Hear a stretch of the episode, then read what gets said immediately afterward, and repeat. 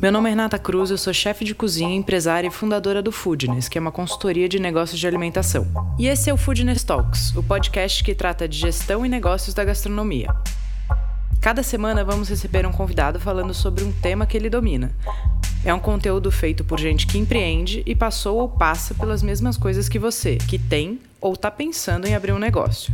O Food Talks é um podcast para você que entende que gastronomia é muito mais que glamour. É sobre sangue, suor e boletos.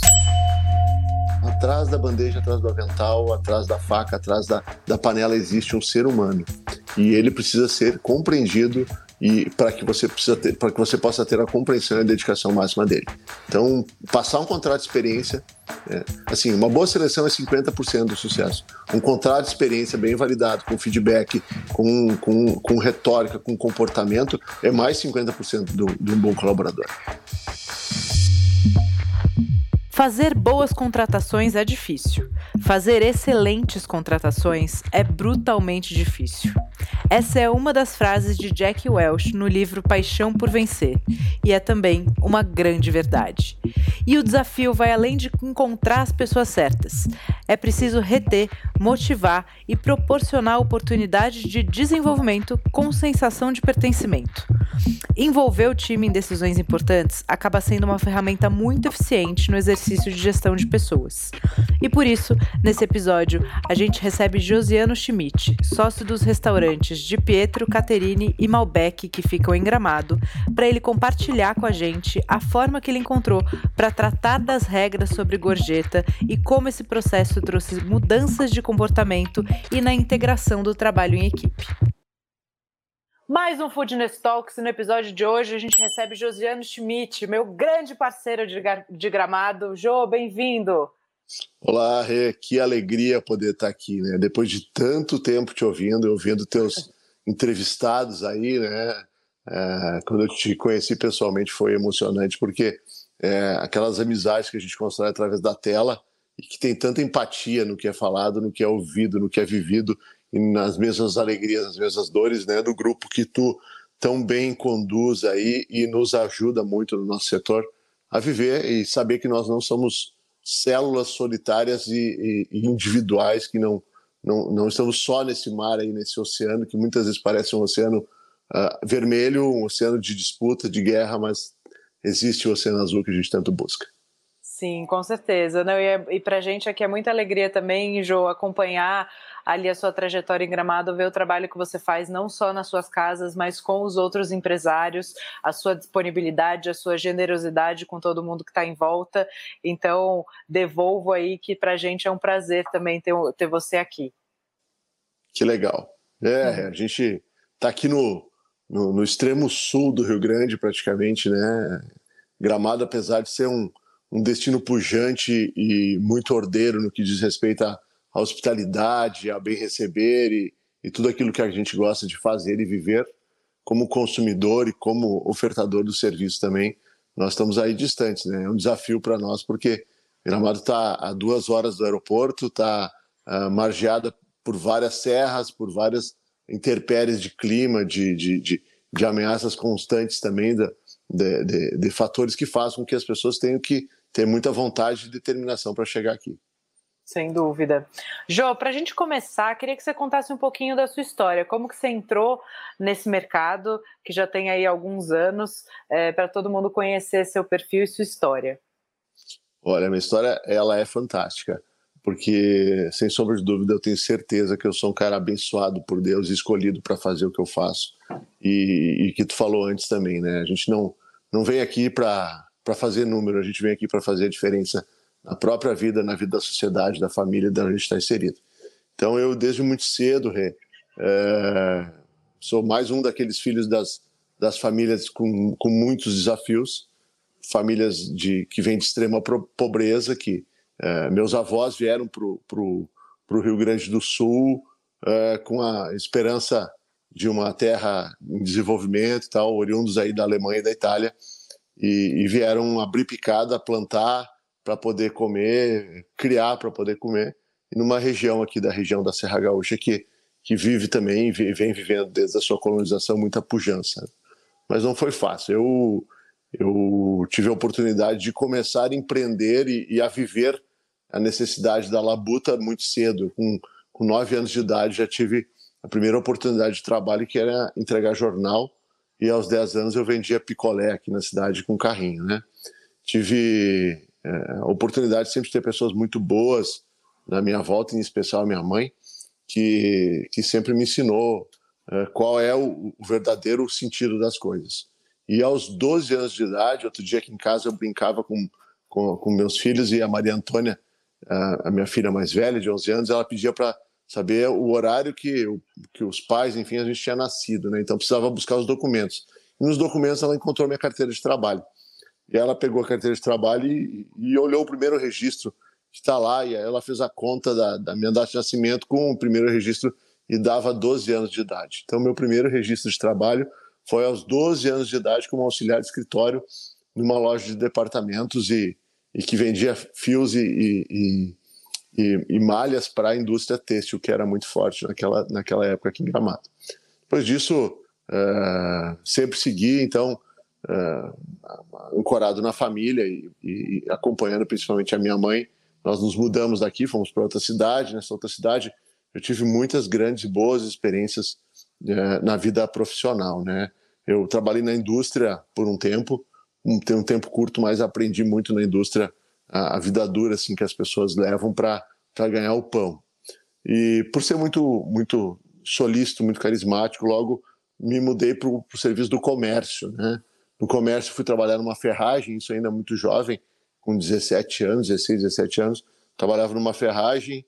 É, junto dessa ferragem, eles tinham uma funerária.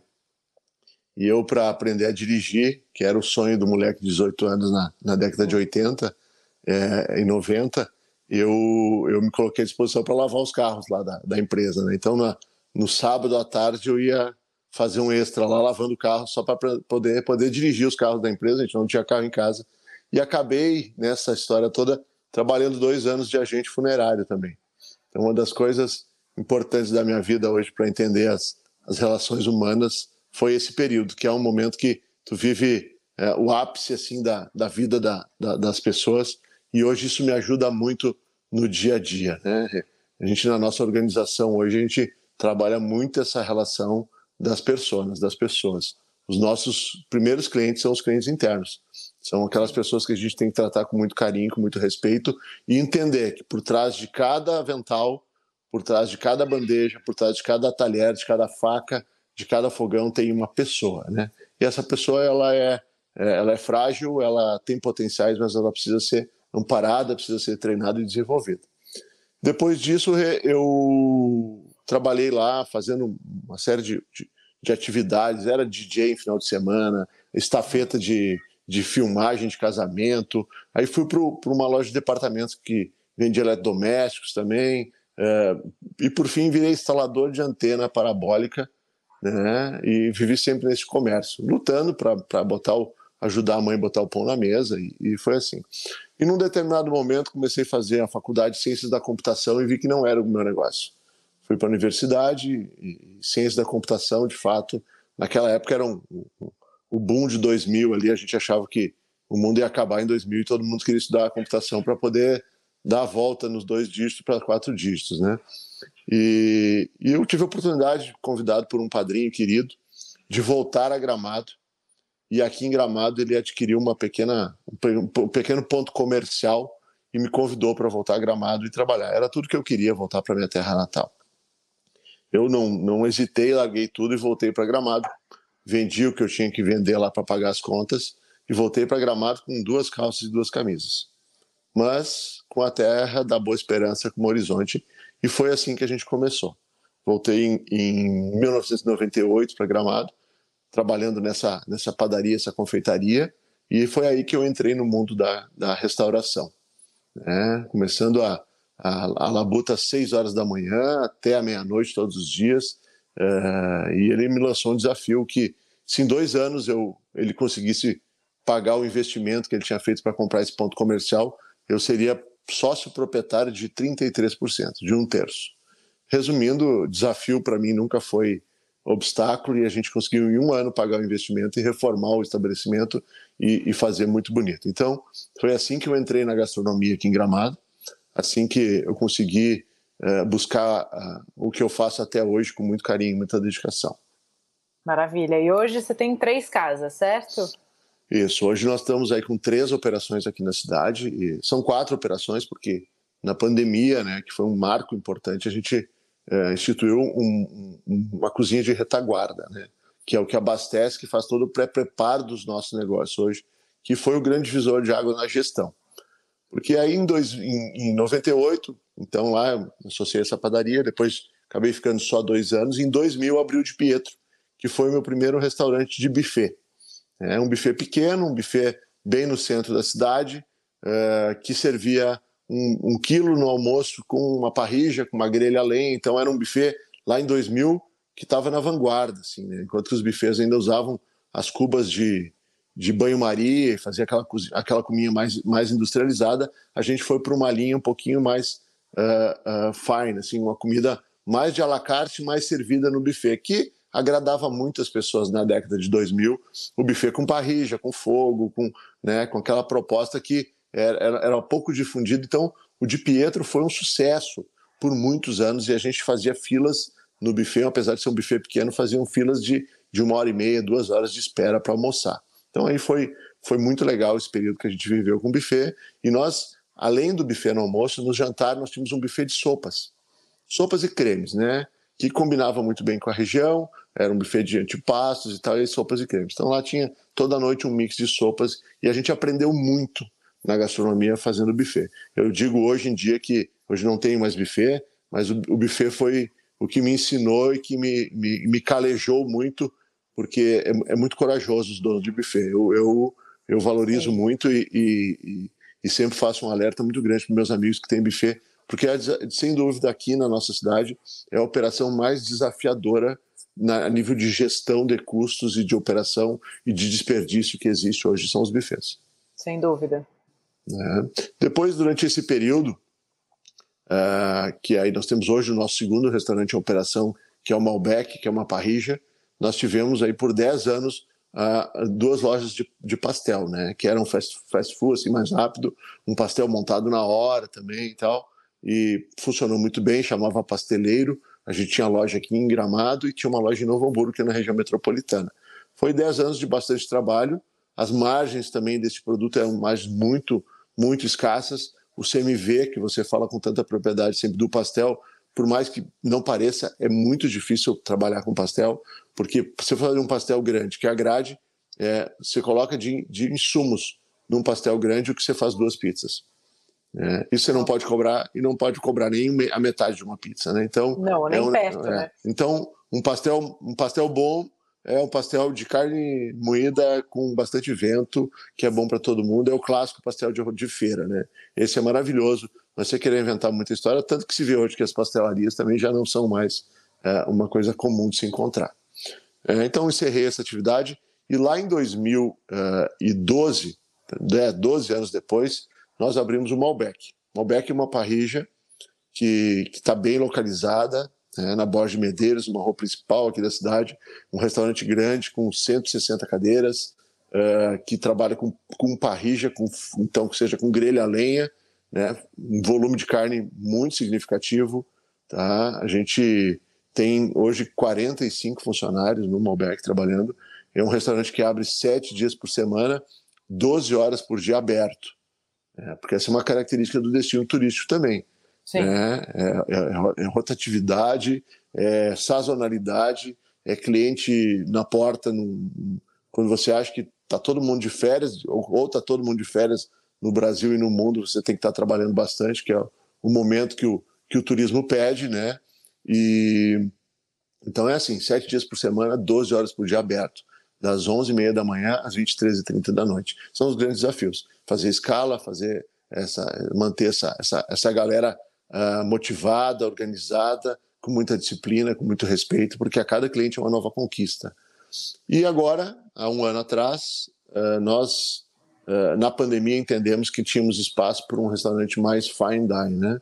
uma operação que entregasse mais na mesa, mais no prato, que fosse de um serviço mais lento, que atendesse uma, um perfil da população, do cliente que vem a Gramado também, que busca mais satisfação, que, que conhece mais a gastronomia, que faz. Então, é um restaurante, Caterine, é esse restaurante, né? Caterine, que tem uma homenagem a Caterine de Médici, que foi uma das grandes precursoras da gastronomia no mundo, para conhecimentos, e foi Caterine de Médici que, que inventou o garfo de três pontas, né?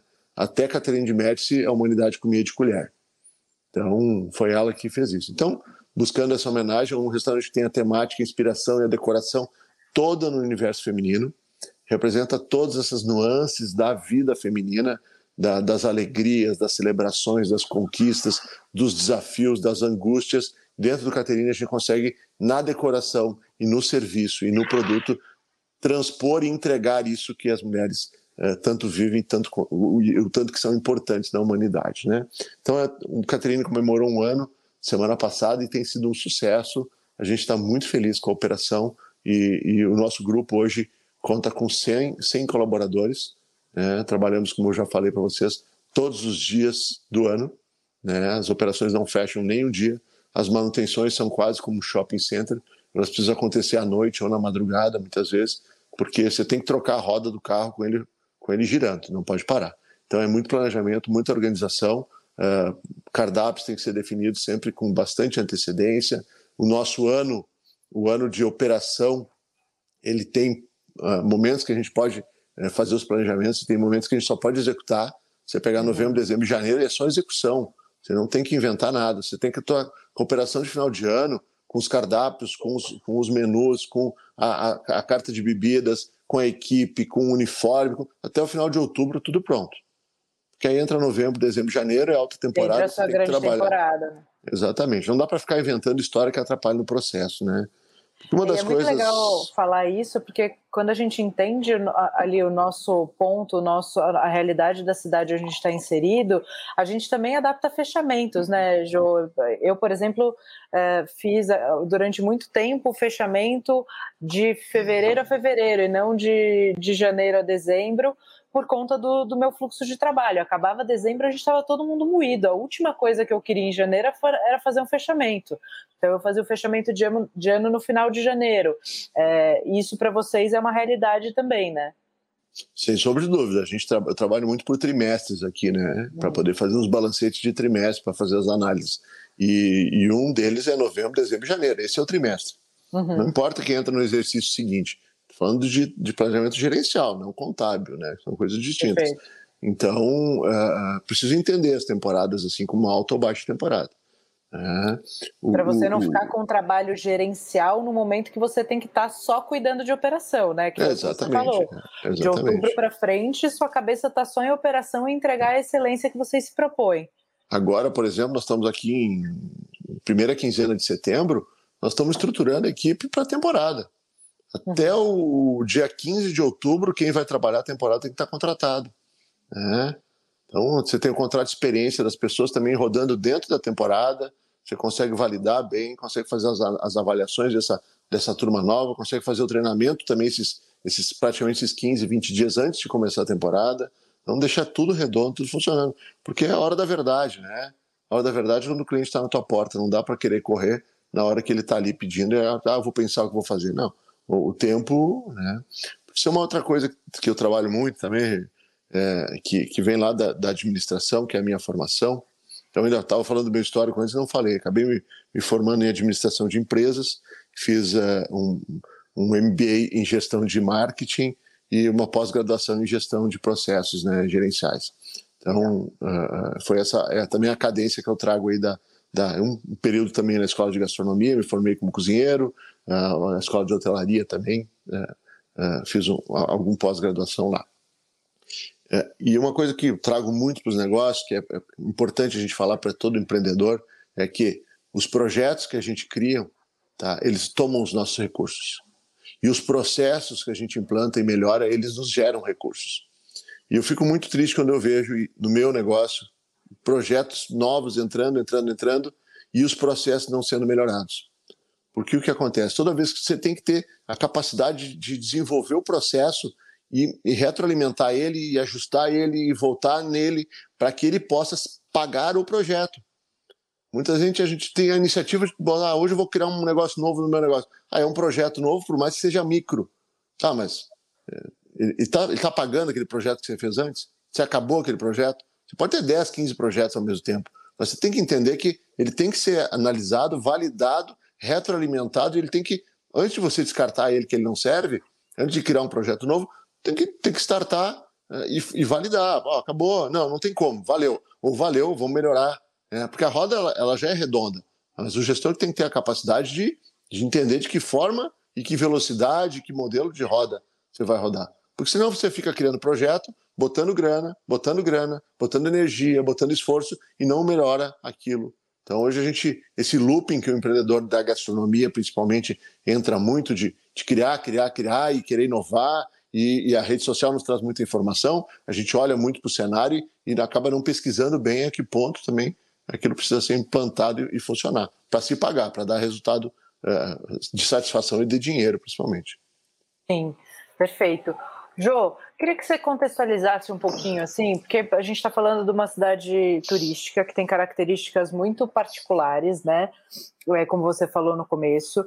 É, e aí, a sua tanto a sua contratação de pessoas é, sofre impacto por essa característica, a coisa é, das altas temporadas também é, é, uma outra uma outra frente que necessita e demanda muita atenção, porque quando a gente estava conversando, né, jantando até em Gramado, uma das coisas que a gente falou muito, que eu sei que é uma paixão sua, assim como minha, é gente né? São as pessoas. Então, eu queria que você primeiro contextualizasse um pouquinho para a gente aprofundar falar um pouquinho de gestão de pessoas, da sua visão de gestão de pessoas. E eu queria muito trazer aquela referência de como você passou a fazer a divisão da gorjeta e qual foi o, o, processo que você implantou dentro do negócio, porque eu acredito que isso vai ser uma informação muito relevante para a gente compartilhar com outros empresários. Mas para a gente chegar lá, queria que você contasse um pouquinho da realidade da cidade. Maravilha. Como, como todo destino turístico, e o nosso principalmente, ela é, um, ela é um, hoje a cidade, a região, é um destino de muitos entrantes, seja para passeio, seja para turismo, seja para viver. Nós hoje somos uma região aí que já tem 150 mil habitantes, essas três principais cidades, quatro cidades. Desses aí, provavelmente, dois terços são pessoas que vieram para cá para residir, para fazer sua vida, fazer sua morada. O restante são nativos, então. E na mão de obra não é diferente. Boa parcela das pessoas que vêm, que trabalham com a gente nas operações hoje, são uh, imigrantes de, outra, de outras cidades. Uh, e uh, o nosso processo de seleção ele se dá muito por, por processos, como falei. Né? É, primeiro é analisar, buscar currículos, porque é muito desafiador, né? A gente não tem bancos de dados ou organizações. Então, você tem que nós criamos o nosso próprio banco de dados. A gente abre o processo de, de, de recrutamento de cadastros, de currículos, faz uma primeira análise em cima desses currículos. Depois da análise dos currículos, se faz a seleção para a entrevista. Normalmente, a entrevista é feita pelo, pelo, pelo líder né, da unidade, ou o gerente da, de sala, ou o chefe de cozinha da unidade que está buscando o candidato, tá? e no, havendo um aceite nesse, nesse um, positivo nessa primeira entrevista, passa por uma segunda entrevista com a nossa responsável pelo RH ou comigo, né? para a gente entender qual é o nível de, de exigência, de relevância, de capacitação da pessoa, a gente faz uma entrevista. Primeira coisa baseada na entrevista na personalidade da pessoa, nas suas características pessoais no seu histórico pessoal, no seu comportamento, nos seus valores, nos seus princípios.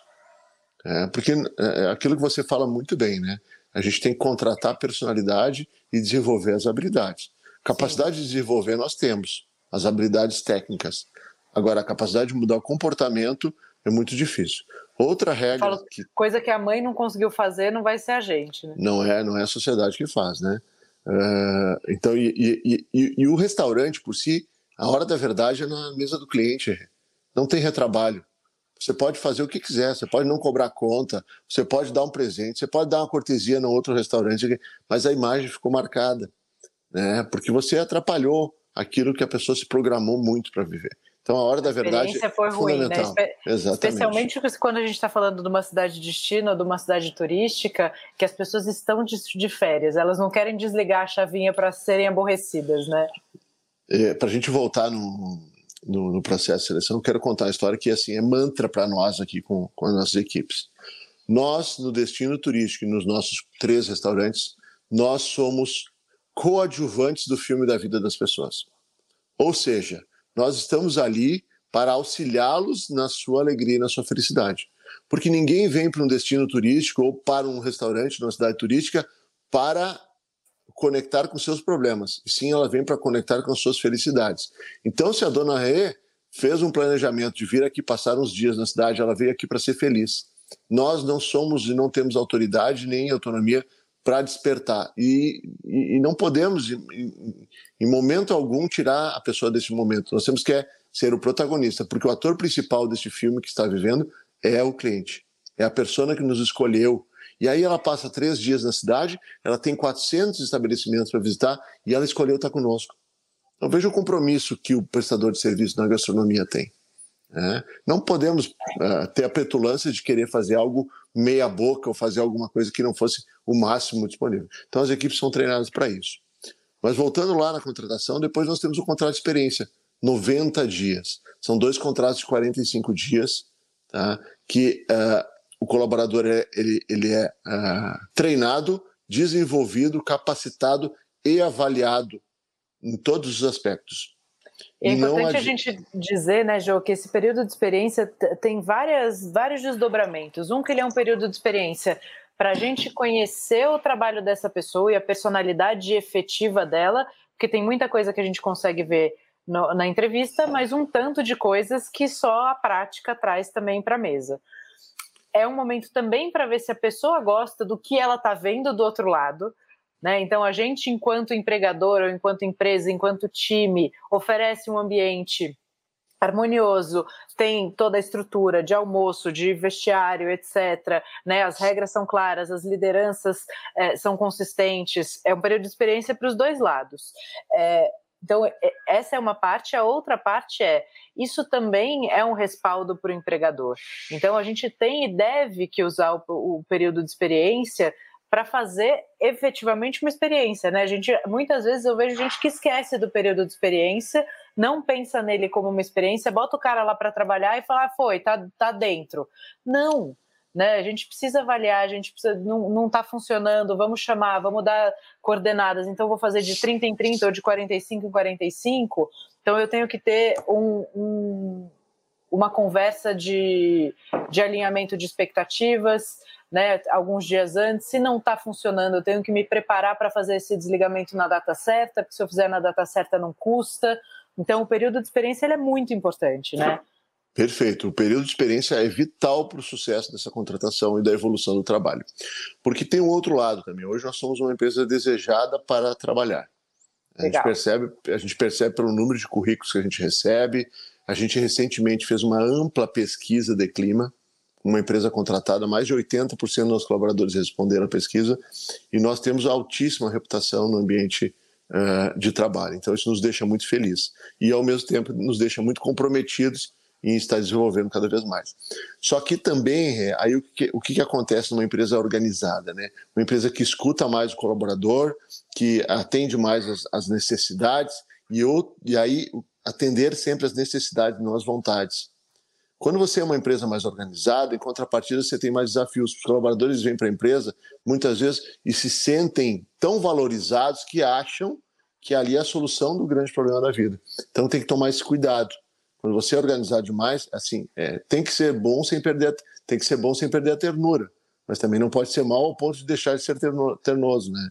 Então é, é uma, uma linha muito tênue, né? Ouvir mais as pessoas saber com quem você está se lidando, saber implantar limites, saber determinar qual é a função, definir qual é a expectativa que se tem. Então, comunicação muito clara e objetiva com todos os colaboradores, com cada, cada pessoa do grupo.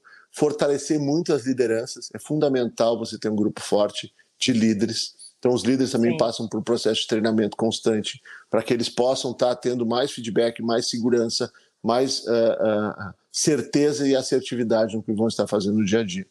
Para que eles possam ser bons para a equipe deles, né? Porque o papel do líder é cuidar do time dele, mais do que tudo, sim. não é o cara que sabe fazer melhor.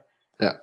E aí vamos entrar na, na, remuneração, que é o que você falou. Nós temos uhum. a, a, oportunidade de estar remunerando diante do cenário muito bem os nossos colaboradores. Tá? Isso é de notório saber da cidade, dos nossos colaboradores, uh, que a gente consegue, principalmente pela política e a seriedade com que a gente trata a taxa de serviço. Legal. Uh, a gente tem um envolvimento a nível de cidade, eu como empresário, muito grande. Então, tive a oportunidade de, de, presidir a Brasel aqui na cidade, que é a Associação dos Restaurantes. Por quanto tempo você foi presidente da Brasel, João? Fui, fui, presidente por um triênio, né? fui vice-presidente por um triênio e depois presidente do Conselho da Brasel aqui por um triênio também. Uhum. Uh, e hoje atuo, continuo atuando com muita força nas entidades, porque de fato é as entidades que fazem com que a gente tenha uma gestão pública mais organizada e mais eficiente. Então, o empresário precisa participar. A gente tem que ter esse envolvimento como empresário, como empresa, para ser visto, para ser uh, respeitado, para ser uh, uh, bem entendido pela sociedade como uma empresa que vem para o destino para somar e não para dividir. E a cidade pequena tem isso. Ou você vem e abre um negócio aqui e soma, ou você fica vegetando, vegetando, vegetando até que você está fora, muitas vezes. Então, e, e aí voltando na remuneração da equipe, há muito tempo atrás já, então, o de Pietro já tem 23 anos, então praticamente há 20 anos atrás, nós conseguimos ser uma das primeiras empresas na cidade a fazer o acordo coletivo da taxa de serviço. Quando ainda no Brasil se discutia a legalidade da taxa de serviço, se deve ou não deve, se paga ou não paga, como é que faz, para onde vai, se, se governo aprova, se, se o tribunal dá, se não sei. Bom, nós aqui conseguimos criar o acordo coletivo da taxa de serviço, ou seja, da gorjeta, homologado pelo Ministério do Trabalho. Como é que Porque se pra, faz? Para a gente voltar para a base, Jô, só para também deixar claro, aquele, a gorjeta, aqueles 10 ou 13% que o cliente paga, isso é um dinheiro da equipe, correto? Não é um dinheiro da empresa. Sem sombra de dúvida. Isso incorpora como remuneração, é tributado e vai na folha de pagamento. Tá? Essa taxa de serviço ela vai na nota fiscal, ela é tributada e do, do montante que a empresa arrecada, ela retém por lei, tá, um percentual. Que as empresas de, de, de, que adotam o modelo simples de tributo têm um percentual e as empresas que estão desenquadradas do simples, estão no lucro presumido, têm até um outro percentual que é a retenção da taxa de serviço. Por que essa retenção? Que a retenção é para fazer a distribuição, então, lá nas contas de 13 terceiro, de férias, de porque como enquadra como remuneração, o colaborador ele estando afastado por um problema de saúde, estando afastado da empresa gozando de férias, ou por outra qualquer, ou qualquer outra situação, ele vai estar resguardado também de estar recebendo a média dos seus salários, porque esse percentual que você, você fez a, re, a retenção da taxa de serviço é justamente para isso. Então, quanto mais você faturar, mais você vai, vai arrecadar de taxa de serviço e mais você vai estar podendo dividir no seu grupo. E essa divisão, entrando na esfera da divisão, ela é estabelecida pelo próprio grupo numa assembleia. Assembleia com a participação do sindicato da categoria, né, com o jurídico da empresa, com os gestores da empresa, mas é, essa assembleia ela serve para alguns aspectos. O primeiro é definir a divisão por pontos. Então vai lá, se constrói uma tabela por ordem de, de relevância e de responsabilidade dentro do grupo, e esse de cargo, lá... de organograma mesmo, Exatamente. né? Já olha para o organograma, responsabilidades, níveis hierárquicos e pontuação a partir disso. Exatamente. Eu vou ter lá um gerente com, por exemplo, eu vou ter lá um gerente com 15 pontos, com 16 pontos, sempre números pares também, tá? Com 16 pontos, vou ter um metro ganhando 12 pontos e a equipe de garçom ganhando 10 pontos. Né? O chefe de fila pode ser 12, o metro 14, é uma escala de acordo com a necessidade. Uh, também se estabelece ali para toda a equipe, então é bom deixar claro que desde da, do, do, manobrista lá, uh, o, o, menino da cambuza, uh, o, o, aprendiz, todo mundo entra nessa esfera de divisão de pontos. Tá? Nessa mesma assembleia, pode-se definir também re, o regramento disso aí. Então se estabelece lá os fiscais, que são os encarregados de fazer o controle desses pontos, de, de anotar na tabela, de conferir se está de acordo, de, de aplicar também e, e, orientar a gestão e, e, o RH da casa das, da, da, aplicação das penalidades, que uma das penalidades estabelecidas, por exemplo, o problema muitas vezes nas empresas é, é, é, a falta, né? Os colaboradores que se abstêm ao trabalho sem justificativa. Então, isso é um desafio é, hoje muito grande no setor. São dois, né? A falta e o atestado. Exatamente. Bom, o atestado, né, tendo legalidade do atestado, tendo um atestado médico, não, não, não se há o que se fazer. Então, né, é preciso criar alguns aspectos e algumas coisas aí na, a nível de premiação. Mas na taxa de serviço, aqui a gente não tem atestado e atestado e a competência médica de avaliar. O que, que você pode fazer? Bom, aquele colaborador, a Renata, está trazendo muitos atestados seguidamente. Você pode encaminhá-la para a medicina da empresa para validar que ela está de fato tendo esse problema de saúde. Né? É uma outra medida que você tem que ter dentro do seu negócio. Tá? Bom, a dona Renata trouxe seis atestados esse mês. Todos são por causa do mesmo problema e manda para a medicina do trabalho da empresa para validar. Para dizer, olha, né, você pode começar a contestar os atestados que essa pessoa está trazendo. Mas lá nos pontos, uma, o grupo estabeleceu, isso não é regra da empresa, o grupo estabeleceu que uma falta sem. Isso é muito legal da gente deixar claro que é isso. Que isso que o Josiano está contando, pessoal, para quem está ouvindo, é eles estabeleceram, junto com uh, o sindicato e com o jurídico da empresa, uma reunião né, com os responsáveis para eles definirem todas as regras que serão aplicadas nas gorjetas. Então, eles envolveram o time nisso, né, para que venha deles também, uma vez que esse dinheiro é deles, que venha deles a construção dessas regras. Porque aí depois não tem mais discussão, né, Jô? Não, e é importante disso tudo ainda que depois disso, esse acordo é feito, assinado por todas as partes e é homologado no Ministério do Trabalho. Então, ele tem, ele tem força de, de, de despacho qualquer discussão em relação a isso é, dado como, como notório saber. É isso não, não, ah, eu não sabia, não era assim. Não, não, está claro aqui. Né? Lá no manual do colaborador, quando a gente contrata ele, nós temos um manual que é a cultura da empresa e, o, e, e, e as regras e obrigações e benefícios estão no manual do colaborador que ele recebe, assina e, e é treinado em cima do, desse manual. Tá? Depois eu posso estar compartilhando isso também. Bem como o acordo Legal. coletivo, que é público, tá? O acordo coletivo é público, eu posso estar compartilhando aí com a plataforma, com vocês, para que vocês possam estar usando de modelo em outras cidades, em outras realidades. Mas eu voltava das penalidades das sanções. O grupo estabeleceu que uma falta sem justificativa, o colaborador perde 50% dos pontos do mês.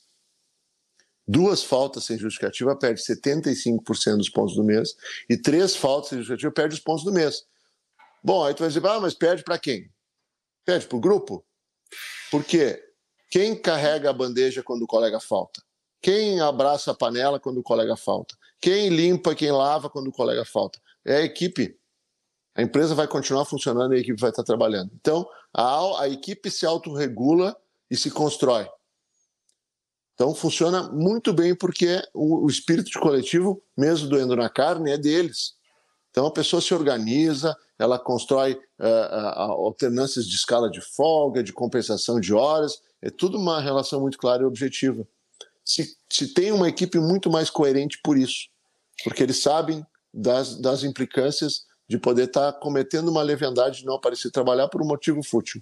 Sim, sair enche a cara, tô cansado, não vou. Então, se ele faltar sem avisar ou sem justificativa, né, sem, sem um atestado ou um, uma razão uh, relevante, ele perde metade dos pontos. Então, o garçom que ganha oito pontos vai ganhar naquele mês quatro. Quatro pontos, exatamente.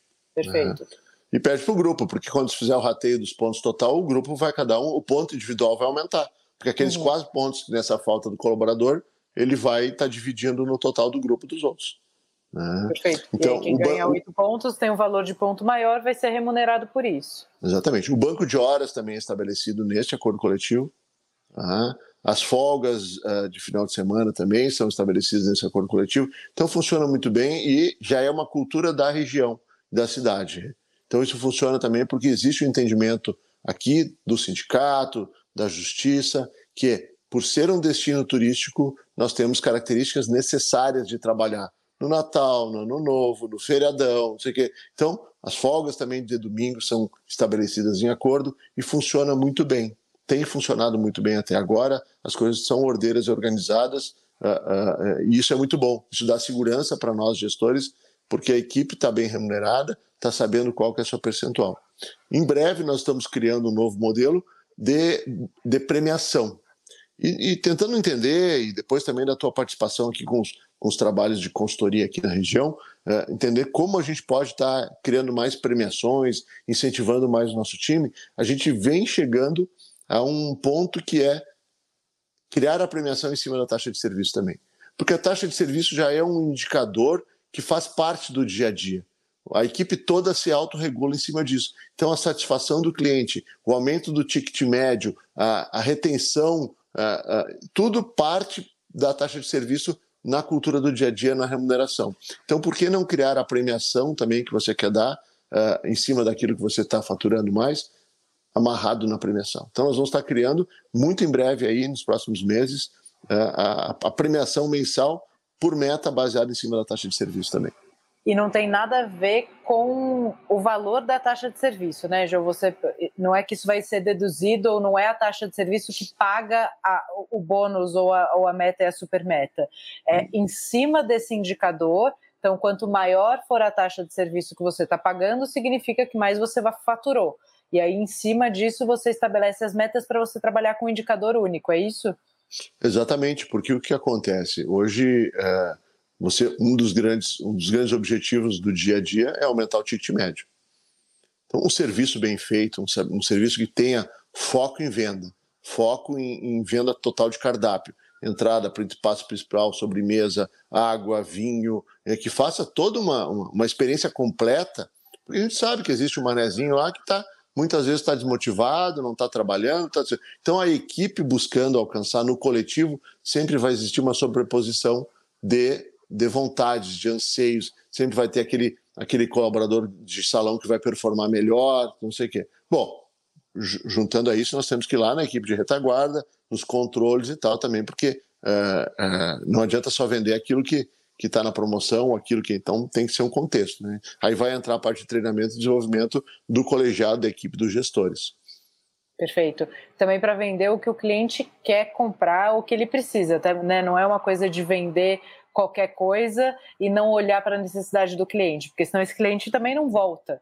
Sem sombra de dúvidas. É, é. é, é atender a necessidade do cliente. Não, não, jamais a gente pode estar correndo, incorrendo no erro de, de estar empurrando alguma coisa para o cliente ou deixando o cliente chateado pelo excesso de comida na mesa. Sim, porque as avaliações, especialmente falando num, é, numa cidade de destino, né? Você está lá TripAdvisor e outras avaliações também fazem muita diferença, né? Então não adianta você aumentar o ticket médio e ter avaliações péssimas, cair na, na nota uh, do site. Isso, isso. isso gira um ruído para a marca muito importante. Sem sombra de dúvida. E, e, e a imagem também no, no, trade, que a gente chama aqui, é fundamental. Se você começa a fazer um desserviço para o cliente, isso se multiplica com uma força muito gigante porque eu sempre digo, nós temos clientes e consumidores aqui no destino, nos nossos restaurantes. Seja no Di Pietro, no Malbec, no Caterine, nós temos clientes e consumidores. Pô, mas você vai me dizer, todo mundo que vai no restaurante é cliente? Não, nem todo mundo que vai no restaurante é cliente. Ele vira cliente a partir do momento que ele sai de lá indicando para outras pessoas ou volta para o teu estabelecimento. Quando o consumidor ele vai uma única vez, que muitas vezes acontece isso no destino, ele é um consumidor. E muitas vezes no destino turístico nós temos clientes que não são consumidores. O camarada lá que trabalha na bomba do posto de gasolina, ele é um baita cliente do restaurante muitas vezes. Mas ele nunca foi. E o que, que ele vende? Ele vende a reputação que a gente tem no dia a dia. Uhum. Ele vende aquilo que, quando ele indicou para a dona Renata ir lá almoçar no Malbec, e ela voltou um outro dia, ou no mesmo dia, voltou e disse: Boa, muito obrigado. Aquela indicação foi. O recepcionista do hotel muitas vezes ele só indica o restaurante pela satisfação do seu cliente. Ele não está, ele não muitas vezes não, não, ele não conhece, por mais que tu convide, muitas vezes ele não vai no estabelecimento, e são muitos estabelecimentos também, porque também tem uma carga horária pesada para trabalhar e quer ficar com a sua família. Então muitas vezes ele não conhece, mas ele indica muita gente para gente. Esse é um cliente que a gente tem que trabalhar com muito, mas trabalhar muito na reputação, não é na mesa do restaurante é, é entregando para ele aquilo que a gente quer, entregando a satisfação para o cliente. Então, buscar conhecer um pouco mais daquele consumidor que está na tua mesa, da onde que ele veio, para onde que ele vai, são os, quais são os comportamentos e o que ele busca é fundamental para o sucesso do negócio. Mas, então, saber entender que nós temos clientes e consumidores, principalmente no destino turístico, é fundamental. Tá? Reputação é o, nosso, é o nosso primeiro produto. Sim, a reputação ela é construída de muitas formas, né? Cuidando do time, cuidando das pessoas que estão em volta, cuidando do cliente, olhando para a necessidade do cliente, apostando na indicação que ele faz a partir de uma, de uma experiência positiva dentro de casa. Ô, Jô, e voltando para essa assembleia que vocês fazem, quem participa dessa assembleia? Porque hoje vocês têm um grupo aí de muitos colaboradores, né? Mais de 150 colaboradores. Quem participa e, e quem toma essas decisões? Todos participam? Vocês fazem uma comissão? Não, não. A assembleia ela é, ela é por CNPJ. Tá? Uhum. Cada, cada unidade precisa ter seu acordo coletivo. Tá? Então hoje nós temos três restaurantes tem três acordos coletivos distintos. Todos têm o mesmo modelo, mas cada um tem a sua, o seu grupo. Tá? A Assembleia ela é, ela é feita uma, uma convocação um período antes, uma semana antes, por escrito e assinada para os colaboradores, e esse marca então essa reunião que está presente nessa reunião. Os colaboradores convocados, o sindicato que representa os colaboradores, os representantes da empresa e o jurídico da empresa também. Tá. E aí se, o sindicato abre, faz a abertura da ata da reunião, é, expõe o modelo e aí se vai para a Assembleia, para o debate e para as proposições. Existe um processo de votação das, das pautas é, e também é feita a escolha dos dois ou três representantes por empresa. Qual, tá. qual a função dos representantes? Validar a taxa de serviço, botar o, a taxa do dia na planilha, a, a atender os colegas na, na, no, no, período, e esse, e esse acordo tem validade de dois anos. Tá. Ele, pode ser, ele pode ser validado, refeito antes? Pode. Nós agora vamos ter que trocar uma. criar outras funções. Por exemplo, você pode ter lá nas funções garçom 1, garçom 2, garçom 3. Tá? Uh, qual, é a, qual é a importância disso? Muitas vezes você tem um garçom que está há cinco anos contigo na operação, o cara é fera, ele já está trabalhando, ele conhece os detalhes, ele conhece o cliente. Se você não tem a função de garçom 2 ou 3, quando o menino passa do contrato de experiência, ele já passa a ser garçom 1, um, ganhando o mesmo percentual de pontos. Então, isso a gente dividiu também. O garçom uh, eh, 3, por exemplo, ele tem que ficar no mínimo meio ano na empresa depois do contrato de experiência para fazer a adaptação. E ele vai ficar ganhando metade dos pontos que o garçom 1 ganha. Depois de meio ano, ele passa para garçom 2, de acordo com, a sua, com o seu desenvolvimento. Né? E o garçom 2 vai ganhar lá 70%. Depois de um ano de empresa, ele passa, a um ano e meio de empresa, ele passa a ser garçom 1. Um. Então, assim vale para cozinheiro, para auxiliar de cozinha, para auxiliar de limpeza. Então, toda pessoa que está entrando na empresa, ela tem uma motivação a mais a querer permanecer. Né? Nós recentemente entregamos já, agora este ano, também depois de 10 anos de empresa, só esse ano de 2023, nós já entregamos três premiações lá no Malbec para colaboradores que passaram 10 anos de empresa com a gente. Que legal. Veja bem, o restaurante vai fazer 11 anos agora em dezembro. Nós entregamos a premiação, que é uma viagem com a família para o Nordeste, com hotel, com pensão completa, com passagem aérea, com transfer lá, para essa turma também se sentir valorizada e saber é, que é, é, legal trabalhar numa empresa, que é, que é, é importante superar todos os desafios do dia a dia, para que eles possam também mostrar para a empresa e para a sociedade. Né? E é impressionante, a gente fez uma foto lá e, e gerou um, um release para a imprensa, o número de uh, uh, de, de, pessoas que nessa última semana na, na cidade me encontraram e parabenizaram por essa atitude. Uma coisa que é muito simples: o colaborador que está há 10 anos contigo, ele te evitou tanto desgaste e ele te ajudou tanto na empresa que você tem que, no mínimo, valorizar os méritos dessa pessoa. Então, poder fazer, proporcionar para essas pessoas este momento de família, de celebração, de, de, de, de descanso, para nós é uma grande conquista, né? É algo que a gente pode fazer e deve fazer. Ô, Joey, qual que é o impacto disso, assim, que você sente no dia a dia com essas regras criadas por eles, é, tanto de redução de faltas como de interação e, e trabalho colaborativo entre a equipe? Infelizmente, a parte do corpo do ser humano que mais dói é o bolso, né? Sim. Muitas vezes nós, empreendedores, donos de negócios, nós esquecemos disso e é um erro esquecer. A gente é, muitas vezes abre um restaurante para agradar os amigos e esquece que precisa ganhar dinheiro. Precisa pagar as contas e quando vê, depois de dois, três anos, está tão afundado que todos os teus amigos deixaram de ser amigos, não frequentam mais o teu negócio e, e você está entregando um produto mal e está falido. Então, na equipe eu percebo a mesma coisa. A gente encontra mais organização, mais disciplina, mais respeito.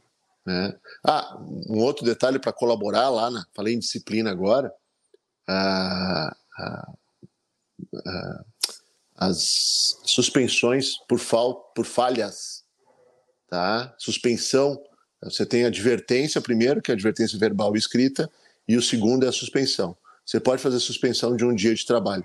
A suspensão tem peso de falta no acordo coletivo. Tá. Então o colaborador lá uh, uh, brigou no ambiente de trabalho, discutiu, uh, teve uma conduta antiética com o cliente, sei o quê. Você vai aplicar a penalidade da suspensão para ele. A suspensão tem poder de falta, ou seja, o colaborador suspenso perde 50% dos pontos.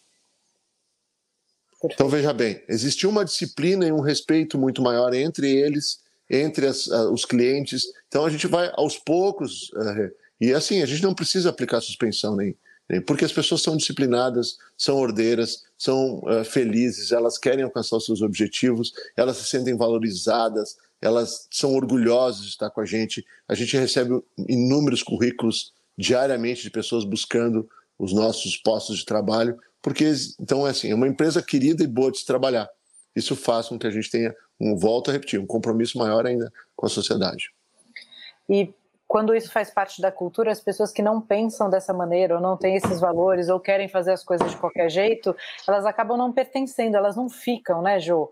É, isso também isso é bom para a equipe quando as pessoas que têm valores diferentes e, e é, a, é a história da, da ética né do comportamento elas elas não se adaptam e elas vão embora isso é bom né porque você evita justamente esse desgaste você evita o desgaste da falta você evita o desgaste da suspensão é, e isso é bom para a equipe toda é, a, a metáfora é da vassoura né a vassoura nova varre bem Uhum. Se em 90 dias do contrato de experiência a pessoa não se sentiu confortável ou por algum motivo ela não se adaptou, não, não, não, não queira mudar a pessoa. Permita que ela Perfeito. não fique no teu grupo, né? Permita que ela que ela diga, olha, eu não tenho estrutura emocional para aguentar um movimento tão grande, eu não tenho capacidade técnica, é, o meu dia a dia não se encaixa, os meus horários não estão de acordo. Permita, não tente é, criar também na, na, no dia a dia da pessoa mudanças ao ponto de desejar que ela esteja contigo e logo ali na frente ela não vai conseguir. Então, assim, o contrato de experiência tem que ser muito profícuo e eficiente. Tá? Tem que ter e efetividade acredite, total e acredite nas ações que estão te dizendo alguma coisa, né? E use o período de experiência. Acho que tudo aqui a gente amarrou vários. Falou de contratação, falou de período de experiência, falou da importância é, das lideranças ali do, do trabalho ativo no dia a dia é, e também do, de ter a clareza de estar tá olhando para isso, né? E de usar o que a lei é, tem a nosso favor a, a favor do time. Né? Então, olhe para o período de experiência. A pessoa não está se adaptando, ela tá, ela pode até estar tá te dizendo, não, eu quero ficar, mas o comportamento diz, eu não me adaptei. Acredite no comportamento, muito mais do que nas palavras, né? E muitas vezes você tem que estar tá com um serviço de ouvidoria muito forte, né? É, Sim. Eu falo, eu chamo de terapia, terapia ocupacional o tempo todo, porque você tem que ouvir os pequenos detalhes, as pequenas angústias das pessoas. Porque muitas vezes ela, ela, ela desejou tanto estar ali, que ela acaba não, não, não, não, não ou, ou se, se sentindo uh, uh, não ouvida ou, ou, não se sentindo confortável para manifestar sua angústia, e só que isso aí aumenta, é um problema que aumenta. Então, validar, ouvir muito bem, é, ter a sensibilidade, volto lá no início da nossa conversa, atrás da bandeja, atrás do avental, atrás da faca, atrás da, da panela existe um ser humano. E ele precisa ser compreendido e para que você precisa para que você possa ter a compreensão e a dedicação máxima dele. Então, passar um contrato de experiência, é, assim, uma boa seleção é 50% do sucesso.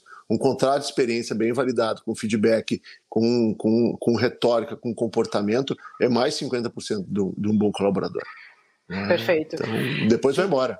E, e, e, a gente se treinar enquanto gestor e, treina, e treinar as, as nossas lideranças para ter clareza que ver é diferente de enxergar e que ouvir é diferente de escutar, né? Então, são as lideranças têm que estar o tempo todo focado em enxergar e escutar. Enxergar é aquilo, né? Então eu estou prestando atenção nas entrelinhas. O escutar eu também estou prestando atenção em mais do que aquilo, do que aquela voz ou do que aquela boca está me dizendo. É diferente de ouvir.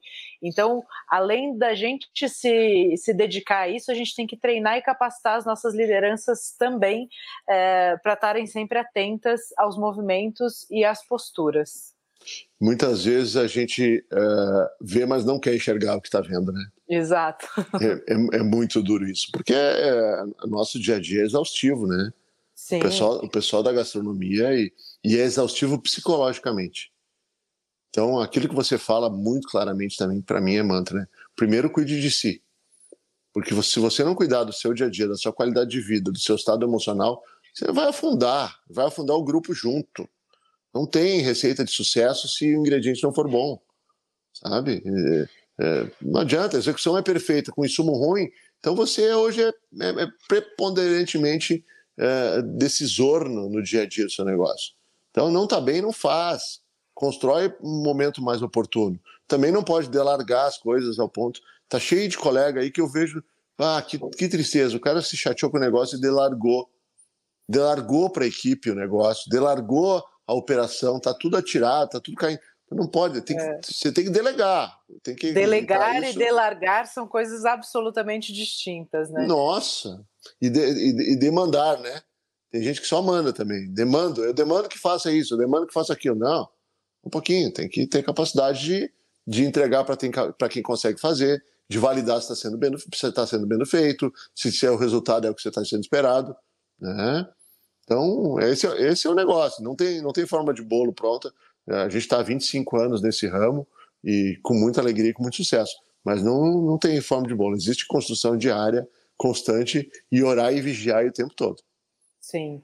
Jô, bom, já estouramos nosso tempo, eu poderia ficar mais muitas horas falando aqui com você, mas então, compromisso feito. Vamos fazer o seguinte: vamos marcar de gravar o manual do colaborador e a apresentação do, do acordo coletivo, até com os anexos, para a gente deixar para a nossa base dos assinantes do COR. Então, marcado. É, a gente já marca isso, já, já agenda essa data. Em breve, então, para quem ouviu esse episódio, a gente vai ter esses materiais disponíveis e o Josiano lá explicando para a gente como funciona cada um deles. Maravilha. E, e, e, a todos os amigos que estiver ouvindo a gente, os colegas aí do setor e, e todos os entusiastas vindo a Gramado, não deixe de nos, nos prestigiar, porque com certeza eu, eu posso dar segurança para vocês que vocês vão estar comendo bem e com segurança. Né?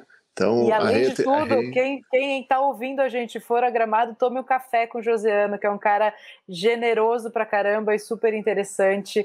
Toda a sua história é, é muito inspiradora, Jo. Muito obrigada por toda a parceria com o Foodness aí, pelo trabalho lindo que a gente está fazendo em Gramado é, e conte com a gente para tudo também. Maravilha. Muito obrigado, um grande abraço, sucesso aí no dia a dia da Foodness. Precisar da gente, sempre à disposição para todos nós. Vamos juntos. Um beijo, meu querido. Beijo, querida. Bom, bom dia aí. Bom dia para você.